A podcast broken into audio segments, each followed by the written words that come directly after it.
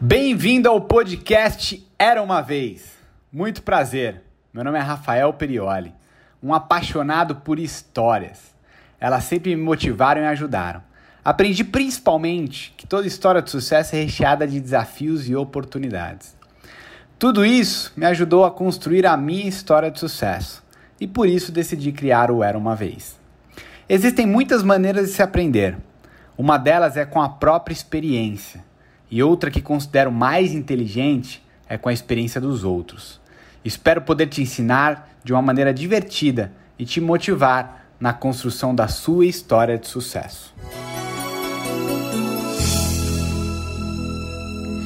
Era uma vez. Um cara chamado Ronald McDonald's. É o rock do Ronald, dance com Ronald, o rock do Ronald, do Ronald McDonald. Brincadeirinha.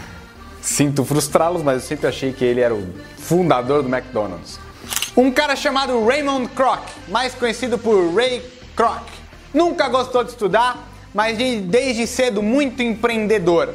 Aprendeu a tocar piano, uma de suas paixões, com sua mãe que era pianista, e logo cedo com essa questão de empreender começou a vender refrescos na farmácia do seu tio. Refresco! Olha aqui o refresco! e começou a juntar uma grana para abrir o seu próprio negócio. E aí todas as atividades que eu fiz como criança para juntar dinheiro só, só deram prejuízo. E aí abri um negócio com dois amigos logo cedo, mas quebraram depois de três meses. Mas foi uma ótima experiência de todo o fracasso, existe muito aprendizado. E aí veio a guerra nos Estados Unidos e aos 14 anos ele quis se alistar para poder defender o seu país, forjou o seu documento e se alistou para a Cruz Vermelha né? Acho que você já ouviu essa história se você assistiu o vídeo de Walt Disney. Se não, vai lá assistir. E aí, ele no treinamento militar pronto para ir para a guerra, houve um acordo de paz, ele acabou não indo para a guerra, voltou para Chicago, começou a trabalhar com vendas, um cara de ação, um cara de trabalho com vendas, ia se dar muito bem e ele começou a se dar muito bem até que recebeu uma proposta para ser pianista em Michigan, foi para lá, era uma paixão dele tocar piano.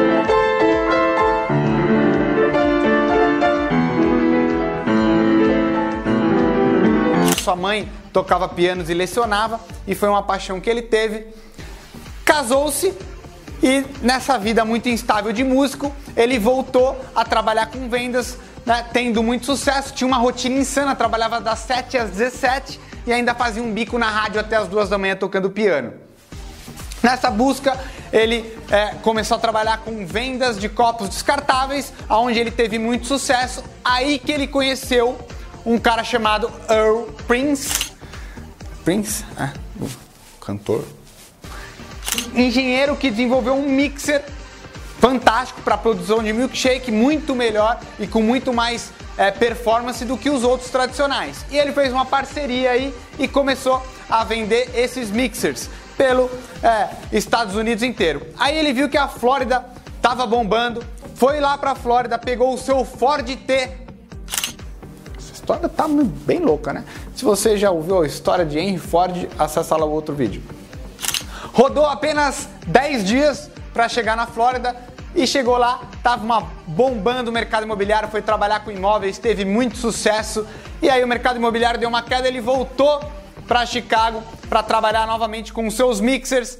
E num certo dia ele recebe um pedido de 8 mixers de uma empresa e algo que lhe chamou a atenção, porque a média de mixers de um restaurante era um ou dois, pela pe- alta performance deles. Ele foi lá e conheceu dois irmãos, Maurice e Dick McDonald's, que tinham um conceito de um restaurante fantástico, que estava em plena expansão americana, rodovias, estradas e restaurantes de atendimento rápido.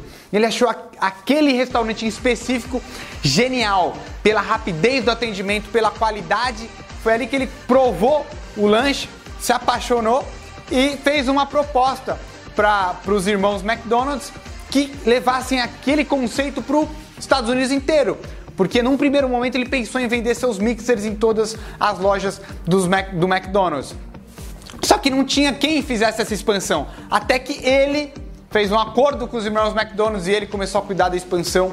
E aí, em 1955, o primeiro restaurante, fora aquele original, foi criado no mesmo conceito, na mesma arquitetura, em todos os moldes, todo bonitinho apesar de todas as brigas entre ele e os irmãos McDonald's. E aí começou uma ascensão absurda daquele conceito, né? Qualidade, serviço, limpeza, preço, todo mundo buscando aquele lanche maravilhoso. E Ray Kroc já tinha um pensamento muito grande. Ele dizia: se você pensa pequeno, você será pequeno. E ele, em desavenças, muitas brigas com os irmãos McDonald's, porque ele queria levar aquele negócio para o mundo inteiro, ele teve que fazer um acordo e comprar a parte dos irmãos McDonald's, né? Ligou pro Dick McDonald's, perguntou o preço deles, pediram nada mais, nada menos do que 2 milhões e 700 mil dólares. Muito dinheiro naquela época. É, continua sendo muito dinheiro nessa época. Um milhão para cada um e os outros 700 mil para questão de impostos.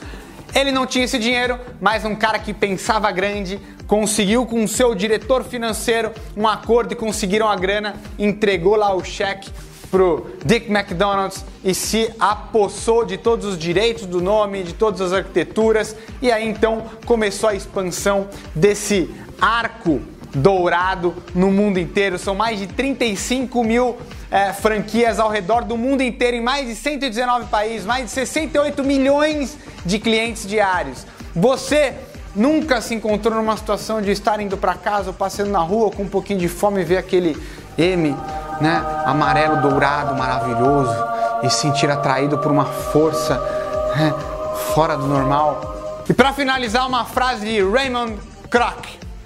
Muitas pessoas diziam que ele tinha sorte, mas nunca, nunca viram o quanto ele trabalhou e se dedicou até o fim da sua vida. Ele nunca parou de se dedicar, mesmo muito milionário. A sorte é um benefício do suor, e quanto mais eu transpiro, mais sorte eu tenho. E viveu feliz para sempre.